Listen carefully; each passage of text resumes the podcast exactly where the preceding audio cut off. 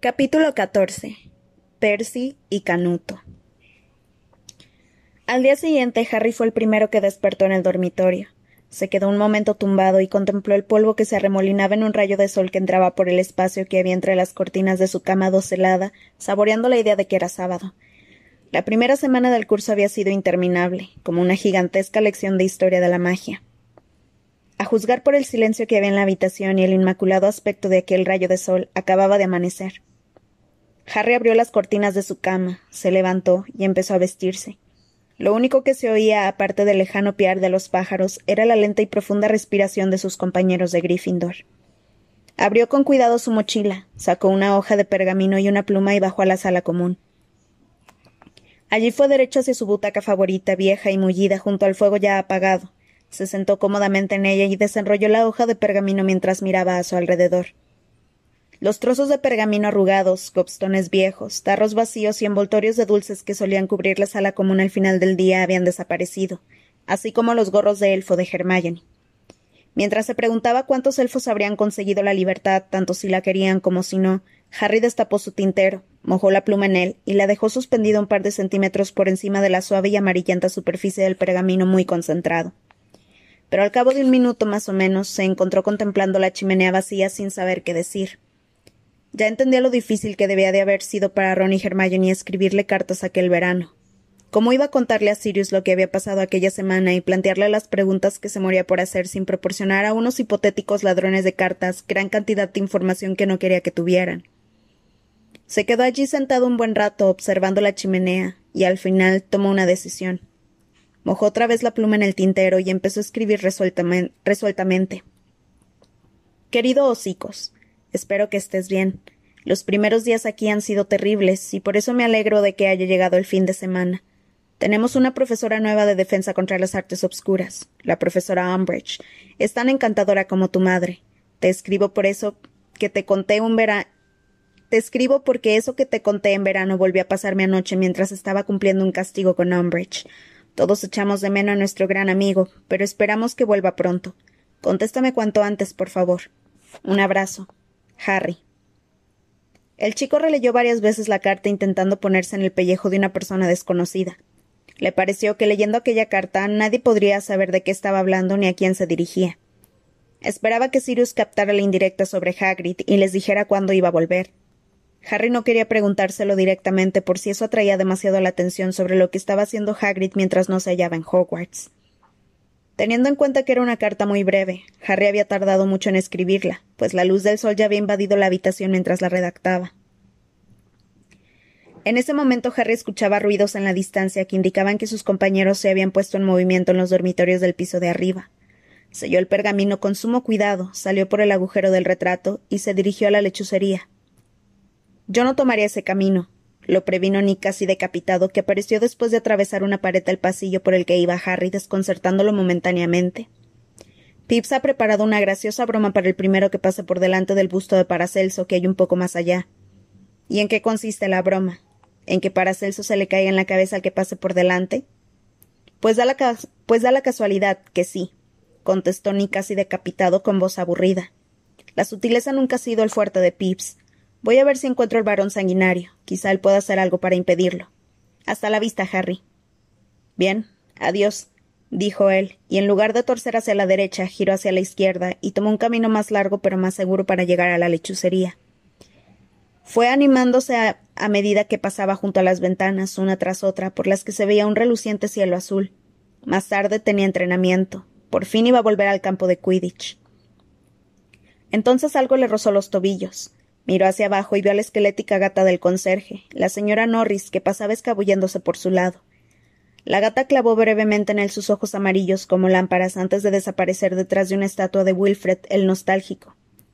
No estoy haciendo nada malo, le gritó Harry. Resultaba evidente que la gata tenía intención de informar a su amo, pero él no entendía por qué. Estaba en su perfecto derecho de ir a la lechucería un sábado por la mañana. El sol ya había salido completamente, así que cuando Harry entró en la lechucería, la luz que se colaba por las ventanas sin cristales lo deslumbró. Unos gruesos rayos de sol plateados se entrecruzaban en la estancia circular en cuyas vigas había posadas cientos de lechuzas, un poco inquietas con las primeras luces de la mañana. Era evidente que algunas acababan de llegar de cazar. El suelo cubierto de paja crujió levemente cuando Harry pisó unos huesecillos de animales pequeños, y a continuación el muchacho estiró el cuello para ver a Hedwig. Ah, ahí estás, exclamó al verla cerca de la parte más alta del techo abovedado. Ven aquí, tengo una carta para ti. Hedwig emitió un débil ululato, extendió unas grandes alas blancas y descendió hasta posarse en el hombro de Harry. Mira, ya sé que fuera pone hocicos, le dijo Harry dándole la carta para que la agarrara con el pico, y sin saber muy bien por qué bajó la voz para añadir. Pero es para Sirius, ¿de acuerdo? Hedwig parpadeó una sola vez con sus ojos de color ámbar, y Harry lo interpretó como una señal de que lo había entendido. Que tengas un feliz vuelo, le deseó, y la llevó a una de las ventanas. Hedwig, tras presionarle brevemente el brazo, salió volando hacia el deslumbrante cielo. Harry siguió su trayectoria con la mirada hasta que la lechuza se convirtió en una motita negra y desapareció del todo. Entonces dirigió la vista hacia la cabaña de Hagrid, que se veía muy bien que se veía muy bien desde aquella ventana, y comprobó que seguía deshabitada. No salía humo por la chimenea, y las cortinas estaban corridas. Una ligera brisa agitaba las copas de los árboles del bosque prohibido. Harry las contempló mientras se deleitaba con el fresco aire que le rozaba la cara. Se puso a pensar en el entrenamiento de Quidditch que tenía más tarde, y entonces lo distinguió. Un enorme caballo alado con aspecto de reptil igual que los que había observado tirando de los carruajes de Hogwarts, desplegó unas curtidas y negras alas que parecían de pterodáctilo, y sirvió entre los árboles como un gigantesco y grotesco pájaro. Voló describiendo un amplio círculo, luego volvió a descender en picada y desapareció entre los árboles. Todo había sido tan rápido que Harry no podía creer lo que había visto, pero el corazón le latía con violencia. La puerta de la lechucería se abrió detrás de él, Harry dio un respingo, se volvió con rapidez y vio a Cho Chang con una carta y un paquete en las manos. Hola, dijo él automáticamente. Ah, hola, respondió ella con voz entrecortada. No pensé que habría alguien aquí tan temprano. Hace cinco minutos que me he acordado de que hoy es el cumpleaños de mi madre. Le mostró el paquete a Harry. Vaya, repuso él. Tenía la impresión de que el cerebro se le había atascado. Le habría gustado decir algo gracioso e interesante, pero el recuerdo de aquel terrible caballo alado estaba demasiado fresco, y su mente aún no había reaccionado. Qué día tan perfecto, dijo señalando las ventanas. Estaba tan abochornado que se le encogieron las tripas. El tiempo. Estaba hablando del tiempo. Sí, coincidió Cho mirando a su alrededor en busca de una lechuza adecuada. Excelentes condiciones para el Quidditch. Yo no he salido en toda la semana. ¿Y tú? Tampoco. Cho eligió una de las lechuzas del colegio, hizo que bajara y se le posara en el brazo, y el pájaro obediente extendió una pata para que Cho pudiera atarle el paquete. Oye, ¿Gryffindor ya tiene nuevo guardián? preguntó. Sí, contestó Harry. Es mi amigo Ron Weasley. ¿Lo conoces? ¿El enemigo de los tornados? preguntó Cho con frialdad. ¿Es bueno? Sí, creo que sí, pero no le vi hacer la prueba porque estaba castigado. Cho levantó la cabeza cuando todavía no había acabado de atar el paquete a la pata de la lechuza. Esa Umbridge es asquerosa, dijo en voz baja. Castigarte solo porque dijiste la verdad sobre. sobre cómo murió Cedric. Se enteró todo el mundo, en el colegio no se hablaba de otra cosa. Fuiste muy valiente enfrentándola de ese modo. Harry se hinchó tanto que creyó que acabaría flotando unos centímetros por encima del suelo cubierto de excrementos de lechuza. ¿Qué importancia tenía un ridículo caballo volador si yo consideraba que había sido muy valiente? Estuvo a punto de mostrarle, como sin querer, el corte que tenía en la mano mientras la ayudaba a atar el paquete a la pata de la lechuza, pero en cuanto se le ocurrió aquella emocionante idea, volvió a abrirse la puerta de la lechucería. Filch, el conserje, entró en la sala resollando. Tenía manchas de color morado en las hundidas mejillas surcadas de venas, le temblaba la parte inferior de los carrillos y llevaba el escaso y canoso cabello despeinado. Todo indicaba que había ido corriendo hasta allí. La señora Norris entró pegada a sus talones, mirando las lechuzas y maullando con avidez. En las vigas, las aves, nerviosas, agitaron las alas, y una gran lechuza de color marrón hizo un ruido amenazador con el pico. ¡Ja! exclamó Filch y dio un torpe paso hacia Harry. Las flácidas mejillas le temblaban de ira. Me han dado el soplo de que piensas hacer un pedido descomunal de bombas fétidas. Harry se cruzó de brazos y observó al conserje. ¿Quién le ha dicho que iba a hacer ese pedido? Cho miró primero a Harry y luego a Filch con el entrecejo fruncido. La lechuza que tenía en el brazo, cansada de esperar sobre una sola pata, soltó un grito de queja, pero la chica la ignoró. Tengo mis fuentes, respondió Filch muy satisfecho de sí mismo. Dame ahora mismo eso que pensabas enviar. Harry, contentísimo de no haberse entretenido enviando la carta, replicó No puedo, ya no la tengo. ¿Cómo que ya no la tienes? Se extrañó Filch con el rostro contraído de rabia. Que ya no lo tengo, repitió Harry con calma. Filch abrió la boca feroz, movió los labios durante unos segundos y luego paseó la mirada por la túnica de Harry. ¿Cómo sé que no te lo has guardado en un bolsillo?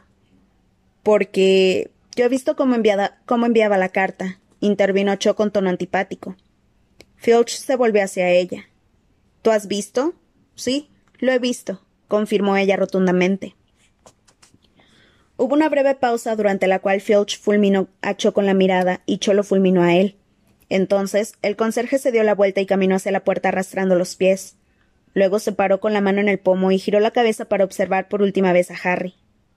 Como nota el más leve tufillo a bomba fétida, dijo, y bajó la escalera pisando fuerte. La señora Norris contempló con ganas a las lechuzas y después lo siguió. Harry y, Ron Harry y Cho se miraron.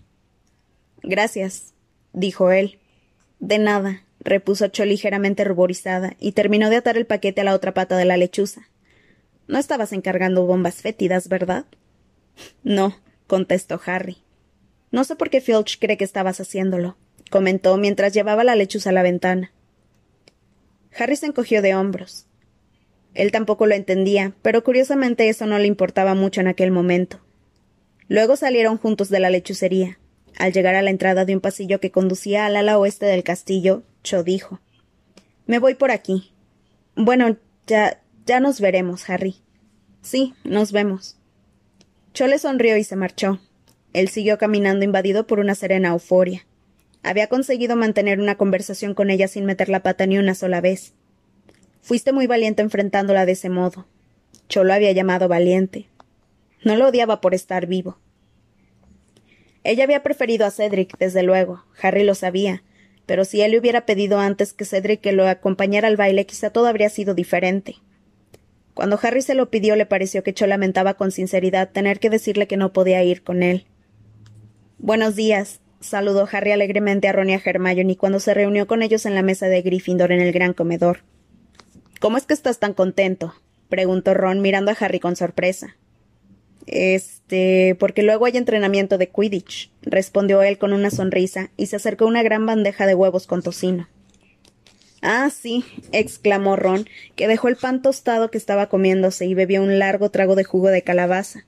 Entonces añadió Oye, ¿no querrías ir un poco antes conmigo para practicar antes de que empiece el entrenamiento? Así podría familiarizarme con el terreno de juego.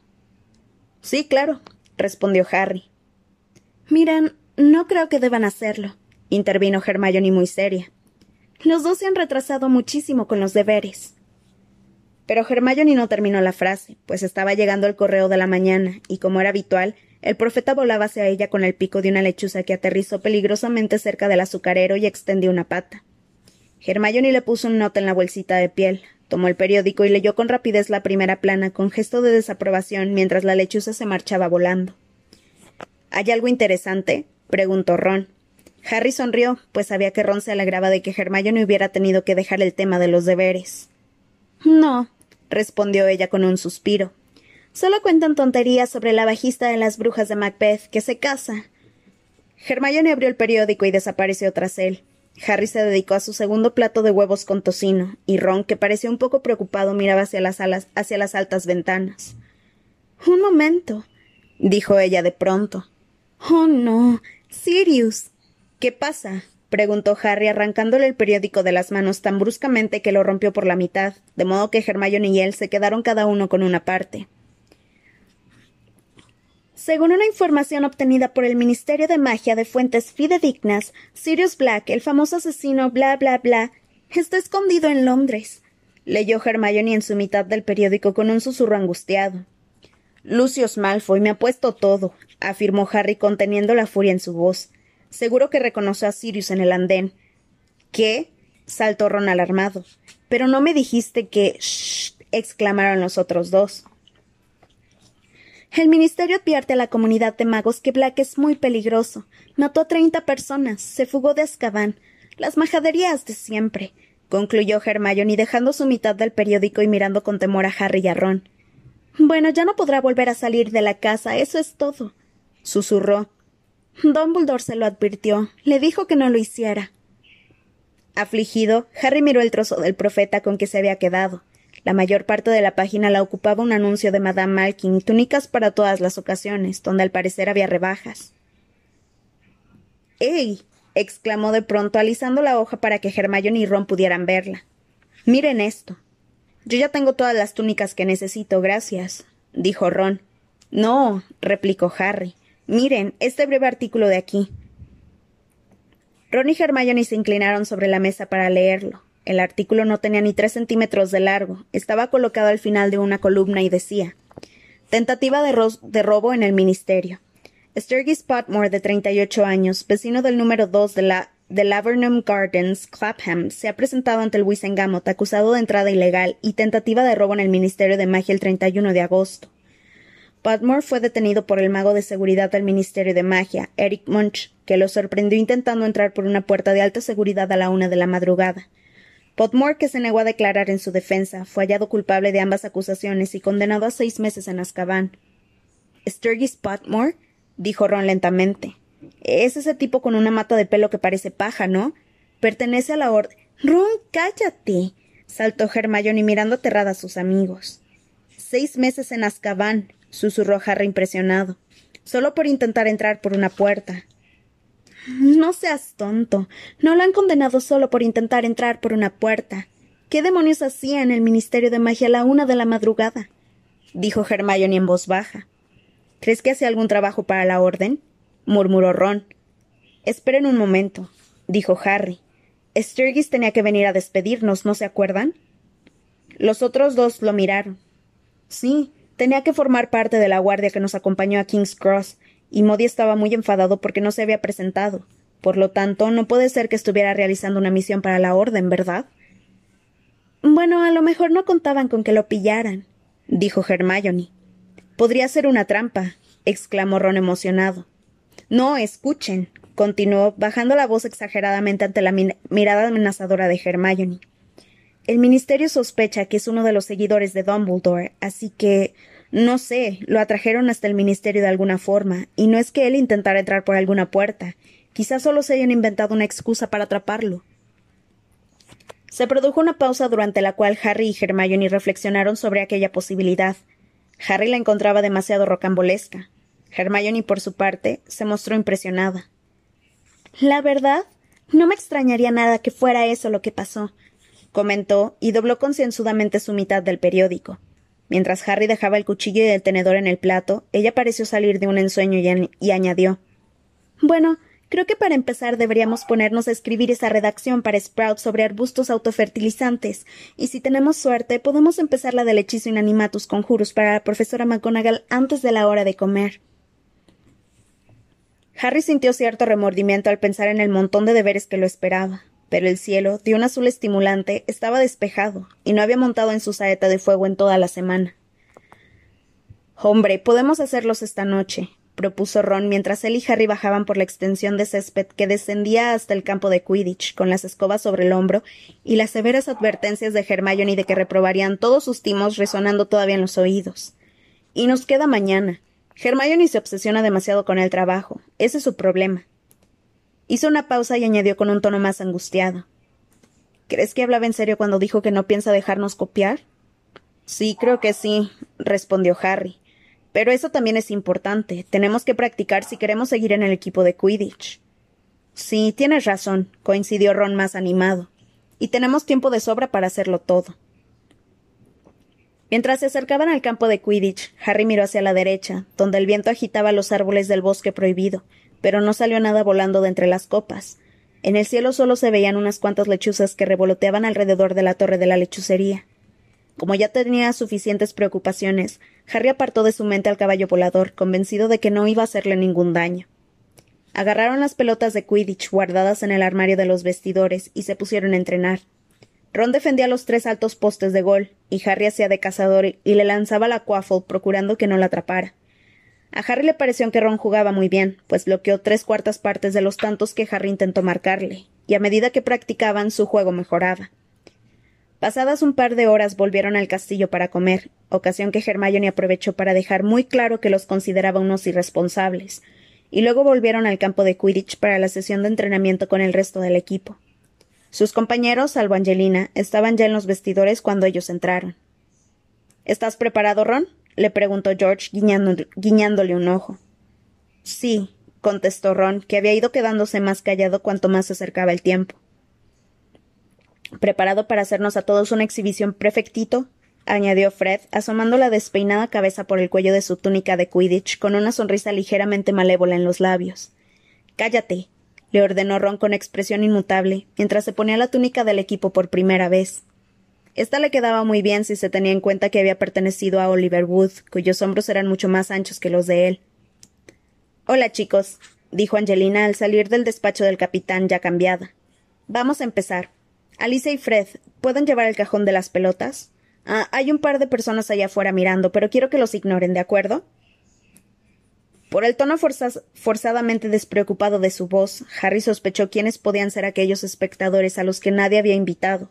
Y en efecto, cuando salieron del vestidor a la intensa luz del sol del terreno de juego, los recibió una tormenta de silbidos y abucheos del equipo de Quidditch de Slytherin y unos cuantos aficionados que se habían sentado en grupo hacia la mitad de las tribunas vacías y cuyas voces resonaban por todo el estadio. ¿Qué es eso que lleva Weasley? gritó Malfoy con su voz burlona.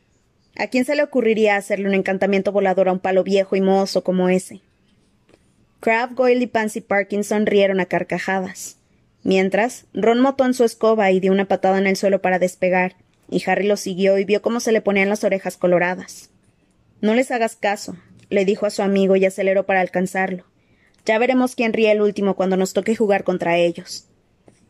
Esa es exactamente la actitud que espero de mis jugadores, Harry, terció Angelina con satisfacción.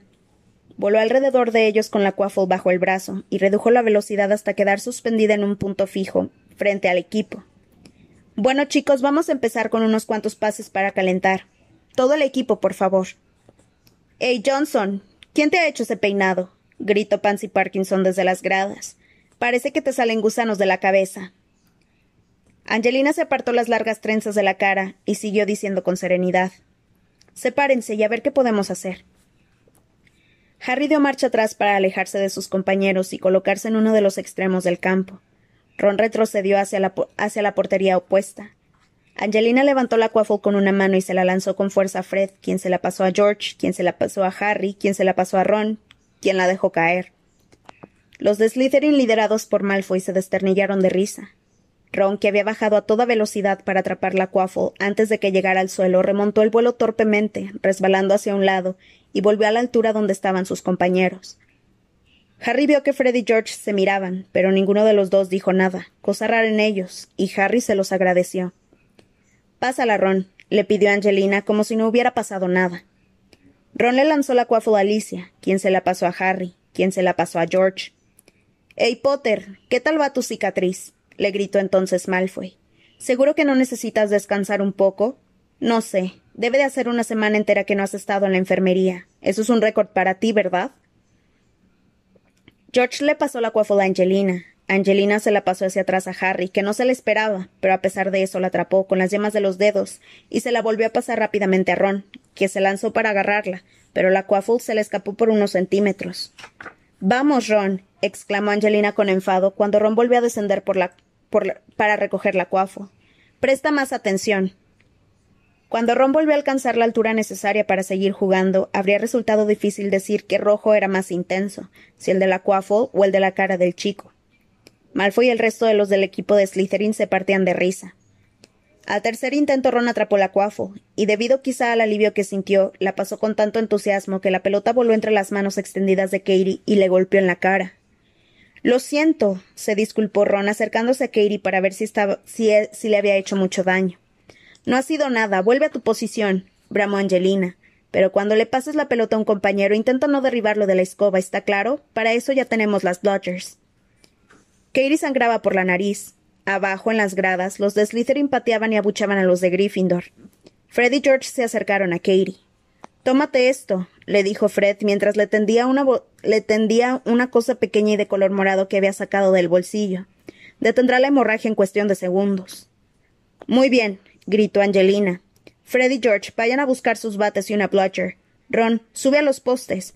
Harry, suelta la snitch cuando yo lo diga. Vamos a marcar en la portería de Ron, evidentemente. Harry fue volando detrás de los gemelos para recoger la snitch. Ron está haciendo lo fatal, ¿verdad?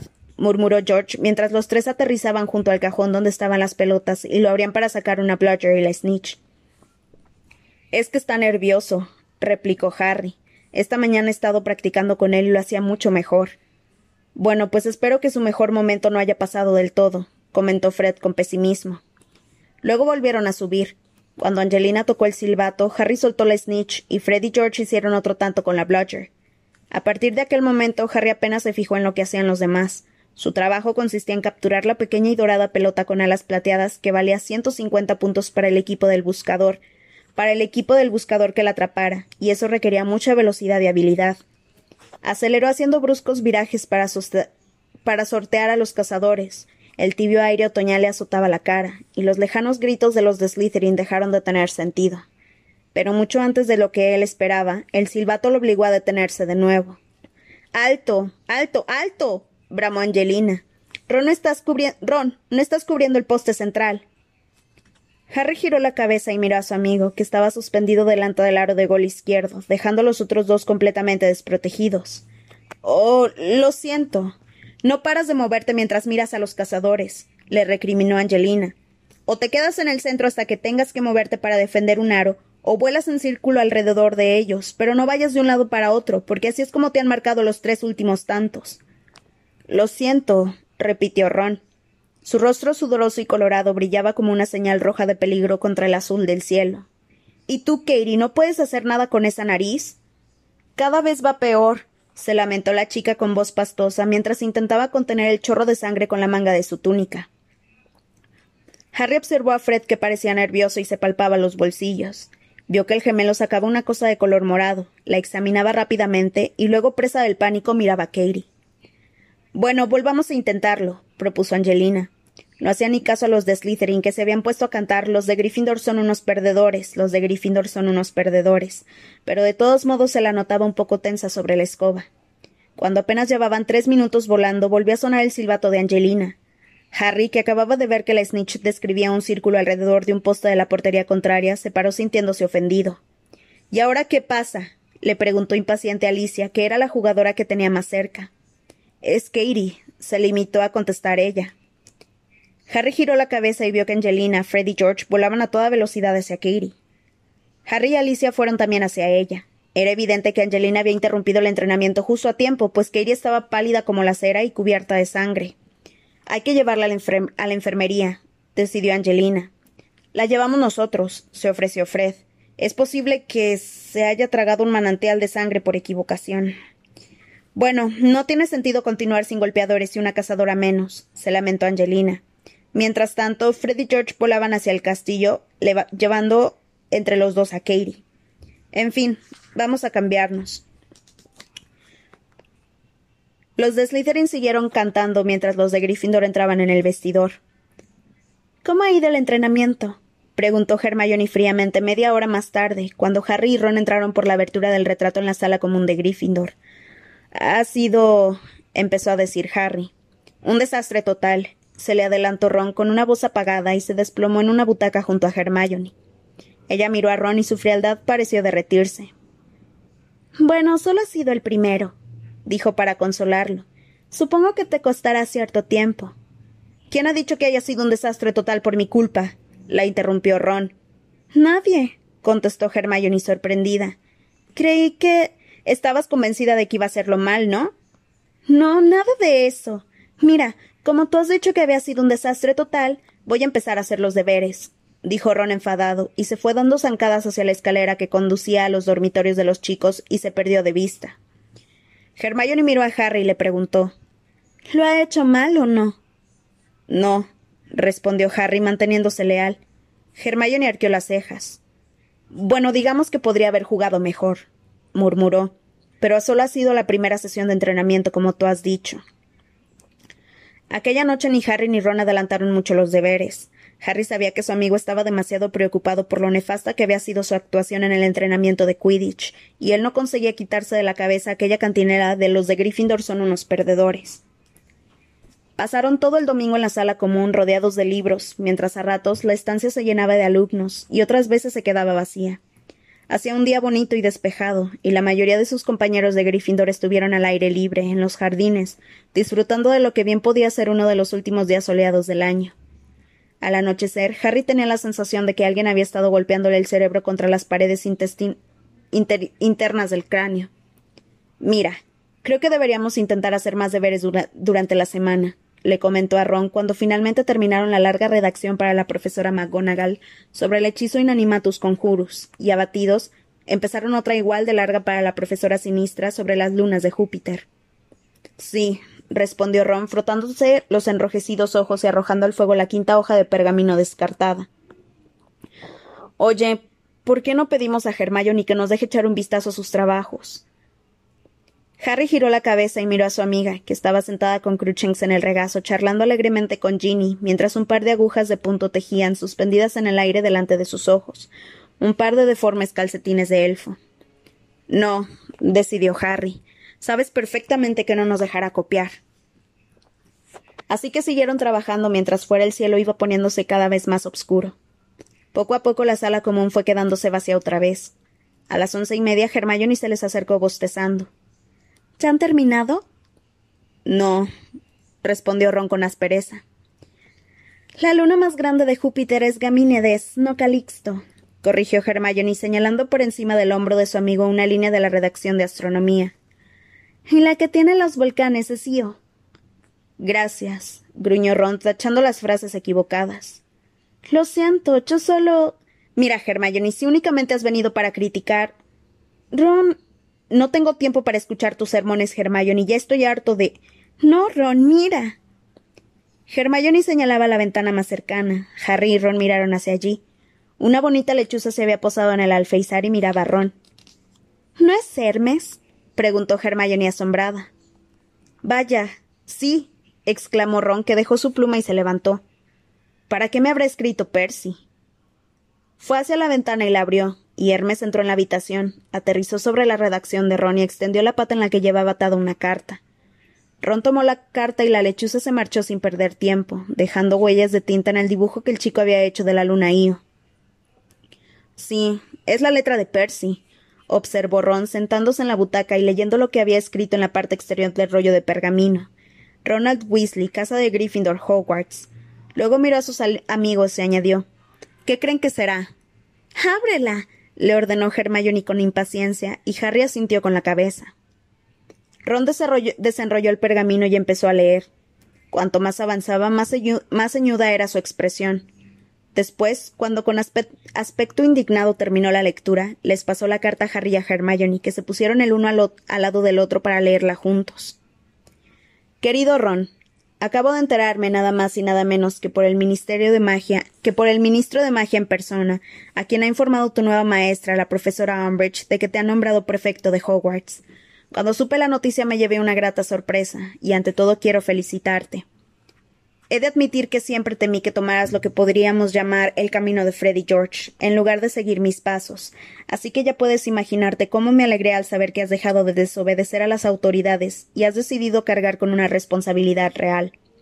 Pero no voy a limitarme a felicitarte, Ron. También quiero darte algunos consejos, y por eso te envío esta carta por la noche en vez de utilizar el correo matutino como habría sido lo normal.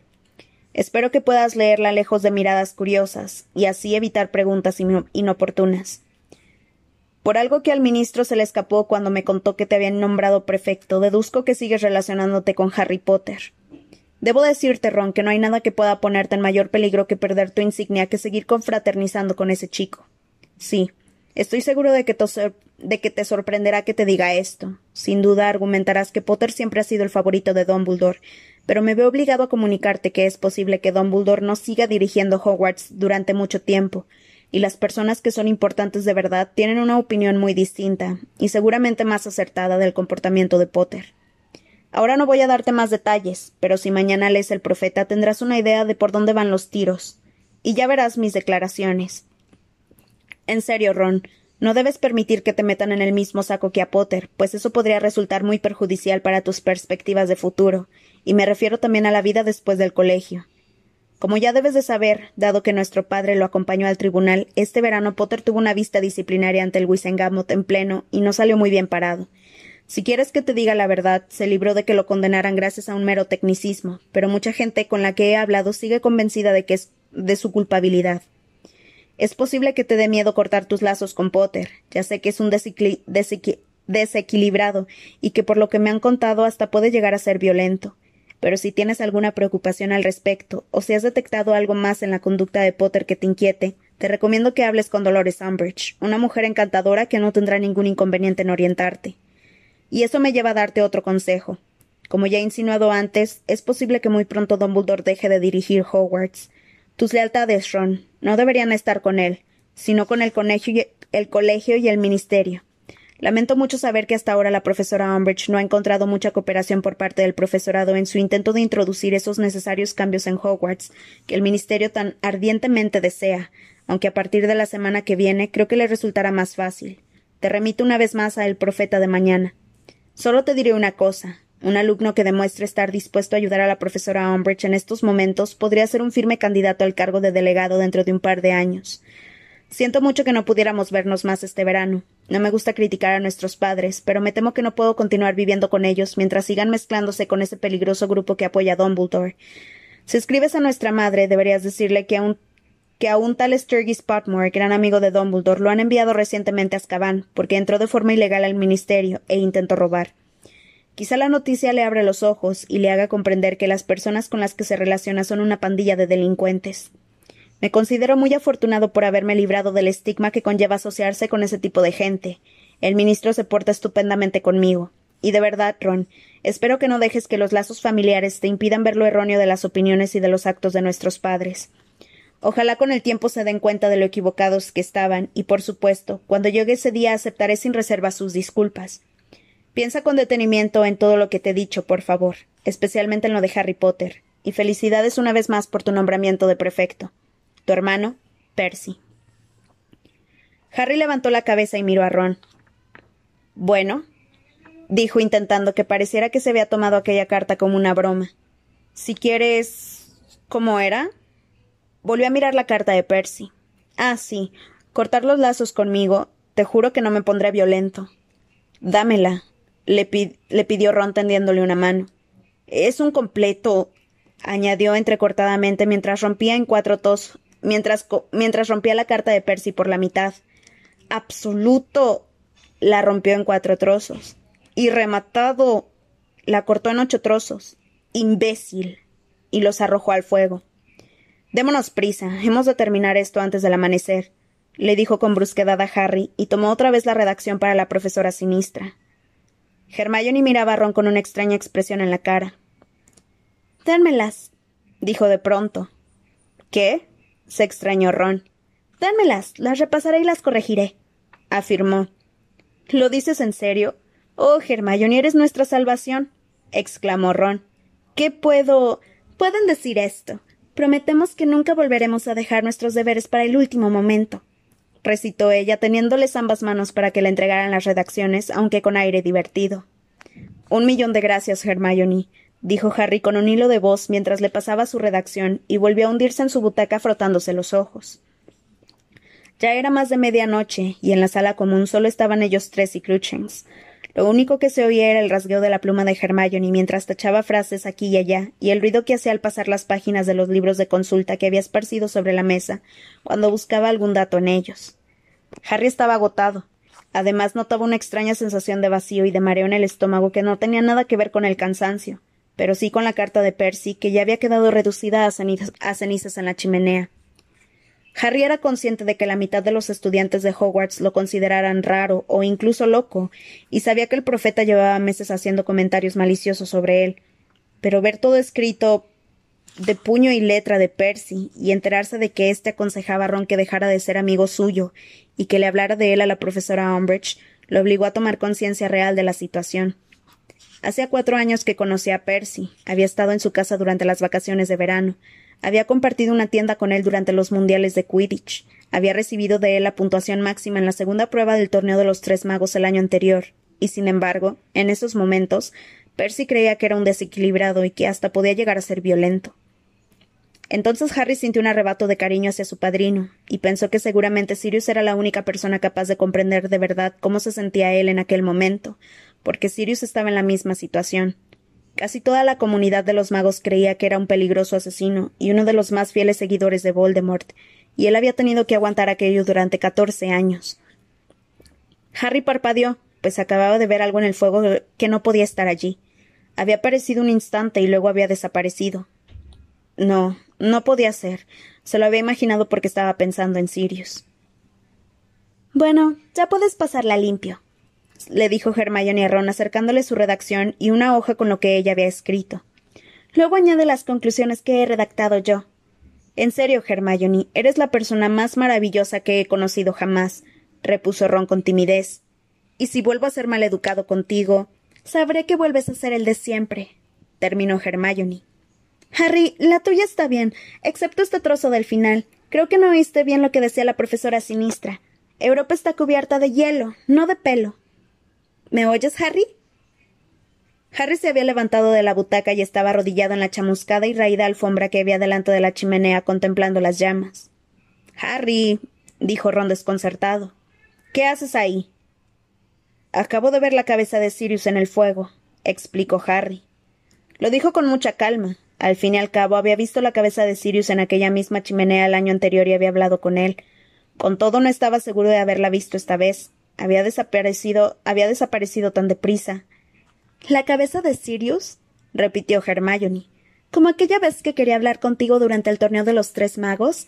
Pero no creo que vaya a hacerlo ahora. Sería demasiado. Sirius. La chica dio un grito ahogado y se quedó mirando el fuego mientras Ron soltaba la pluma. En medio de las llamas efectivamente estaba la cabeza de Sirius, con el largo y cabello y obscuro cabello enmarcando su sonriente rostro. Empezaba a pensar que subirían a acostarse antes de que se hubieran marchado los demás. Dijo He venido a vigilar todas las horas. ¿Has aparecido en el fuego hora tras hora? le preguntó Harry conteniendo la risa. Solo unos segundos para comprobar si había moros en la costa. Pero ¿y si llega a verte alguien? dijo Hermione con nerviosismo. Bueno, creo que antes me, ha visto una chica que debía de ser de primero por la pinta que tenía, pero no se preocupen. Se apresuró a añadir Sirius al ver que Hermione se llevaba una mano a la boca. Desapareció en cuanto volvió a mirarme, y estoy seguro de que pensó que solo era un tronco con forma rara o algo así. Pero Sirius, esto es muy arriesgado, empezó Hermione. Me recuerdas a Molly, repuso Sirius. Esta ha sido la única manera que se me ha ocurrido de contestar a la carta de Harry sin recurrir a un código. Además, los códigos pueden descifrarse. Cuando Sirius mencionó la carta de Harry, Hermione y Ron giraron la cabeza y se quedaron observando a su amigo. No nos dijiste que le habías escrito a Sirius, protestó Hermione. Se me olvidó, repuso Harry. Y era cierto. Su encuentro con Cho en la lechucería le había borrado de la mente todo lo ocurrido con anterioridad. No me mires así, Hermione. Era imposible que alguien obtuviera información secreta de esa carta. ¿Verdad, Sirius? Sí, era muy buena confirmó éste sonriendo. Bueno, será mejor que nos demos prisa, por si alguien nos molesta. A ver, tu cicatriz. ¿Qué pasa con. empezó a decir Ron, pero Hermione lo interrumpió. Ya te lo contaremos más tarde, Ron. Sigue, Sirius. Mira, ya sé que no tiene ninguna gracia que te duela, pero no creemos que sea algo por lo que debamos preocuparnos. El año pasado te dolía continuamente, ¿no? Sí, y Dumbledore dijo que sucedía cada vez que Voldemort sentía una intensa emoción, explicó Harry, ignorando como de costumbre las muecas de Ron y Hermione. Quizás solo se tratara de que Voldemort estaba. no sé, muy enfadado o algo así la noche de mi castigo. Bueno, ahora que ha regresado es lógico que te duela más a menudo, afirmó Sirius. Entonces, ¿no crees que tenga nada que ver con el hecho de que la profesora Umbridge me tocara mientras estaba cumpliendo el castigo con ella? inquirió Harry. Lo dudo. No la conozco personalmente, pero sé la fama que tiene y estoy seguro de que no es una mortífaga. Pues es lo bastante repugnante para hacerlo, opinó Harry con desánimo, y Ron y Hermione asintieron enérgicamente, dándole la razón. Sí, pero el mundo no está dividido en buenas personas y mortífagos, aclaró Sirius con una sonrisa irónica. De todos modos, ya sé que es una imbécil. Deberían oír a Remus hablar de ella. ¿Lupin la conoce? preguntó Harry rápidamente, recordando los comentarios sobre híbridos peligrosos que la profesora Umbridge hizo en su primera clase. No, respondió Sirius, pero hace dos años ella redactó el borrador de una ley antihombres lobo, y por su culpa, y por culpa de esa ley Remus tiene muchos problemas para conseguir trabajo. Harry se acordó del descuidado y empobrecido aspecto que Lupin tenía últimamente, y sintió aún más desprecio hacia la profesora Umbridge. ¿Qué tiene contra los hombres lobo? preguntó Hermione enojada. Supongo que miedo, contestó Sirius sonriendo ante la indignación de Hermione. Por lo visto odia a los semihumanos. El año pasado hizo una campaña para reunir a toda la gente del agua y etiquetarla. Imagínense perder el tiempo y la energía persiguiendo a la gente del agua, cuando hay tantos sinvergüenzas sueltos, como Creature. Ron rió, pero Hermione estaba muy enfadada. Sirius. exclamó en tono de reproche. En serio, si te esforzaras un poco con Creature, estoy segura de que él reaccionaría. Después de todo, eres el único miembro de la familia que le queda. Y el profesor dijo que bueno, ¿qué tal son las clases con Umbridge? la interrumpió Sirius. ¿Qué hace? ¿Los entrena a todos para examinar híbridos? No, contestó Harry sin hacer caso del gesto ofendido de Hermione por haber sido interrumpida en su defensa de Creature. No nos deja hacer magia. Lo único que hacemos es leer esos estúpidos libros de texto, añadió Ron. Ah, no me extraña, dijo Sirius. Según hemos sabido por las fuentes que tenemos en el Ministerio, Fudge no quiere que reciban entrenamiento para el combate. ¿Entrenamiento para el combate? repitió Harry incrédulo. ¿Qué piensa que hacemos aquí? ¿Formar una especie de ejército mágico? Eso es exactamente lo que piensa que hacen, confirmó Sirius. O mejor dicho, eso es exactamente lo que teme que Don, que Dumbledore hace formar su ejército privado, con el que podrá enfrentarse al Ministerio de Magia. Se produjo una pausa, y luego Ron dijo Es la cosa más estúpida que he oído en mi vida, incluidas todas las tonterías que dice Luna Lovegood. Entonces, no nos dejan aprender defensa contra las artes obscuras porque Fudge teme que utilicemos los hechizos contra el ministerio? preguntó Hermione furiosa. Exacto, afirmó Sirius. Fudge cree que Dumbledore no se detendrá ante nada con tal de alcanzar el poder. Cada día que pasa está más paranoico con él. Solo es cuestión de tiempo que dé la orden de detenerlo bajo alguna acusación falsa. Aquellas palabras hicieron que Harry recordara la carta de Percy. ¿Sabes si mañana va a salir algo sobre Dumbledore? E, e, en el profeta, quiero decir.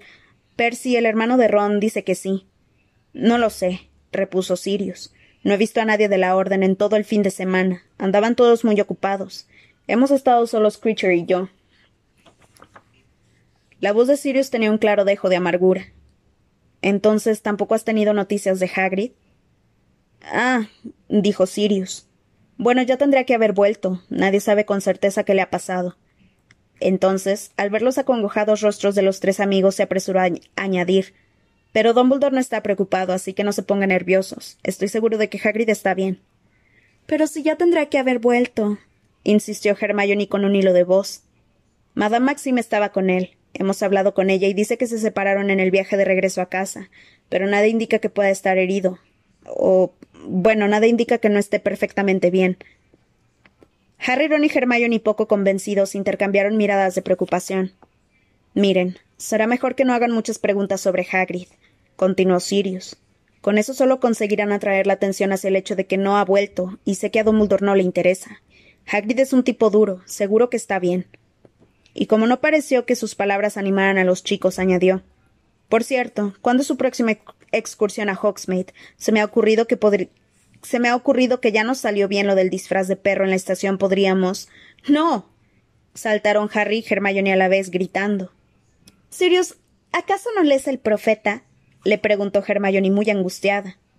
Oh, el profeta, exclamó Sirius sonriendo. Les encantaría saber por dónde ando, pero en realidad no tienen ni idea. Sí, pero creemos que esta vez sospechan algo, intervino Harry.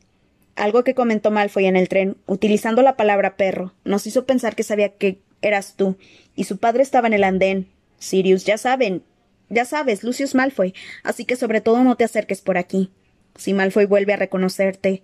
De acuerdo, de acuerdo, repuso Sirius con aire muy contrariado. Solo era una idea. Pensé que te gustaría que nos viéramos. Claro que me gustaría, pero no quiero que vuelvan a encerrarte en Azkaban, aclaró Harry.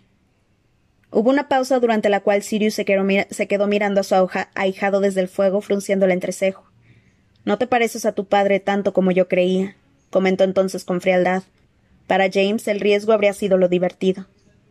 Mira, bueno, tengo que marcharme. Oigo a Creature bajando por la escalera, dijo Sirius, pero Harry estaba seguro de que mentía. Ya te escribiré diciéndote a qué, hora a qué hora puedo volver a aparecer en el fuego, ¿está bien? Si no lo encuentras demasiado arriesgado, claro. Entonces oyó un débil pum, y donde antes estaba la cabeza de Sirius, volvieron a verse solo llamas.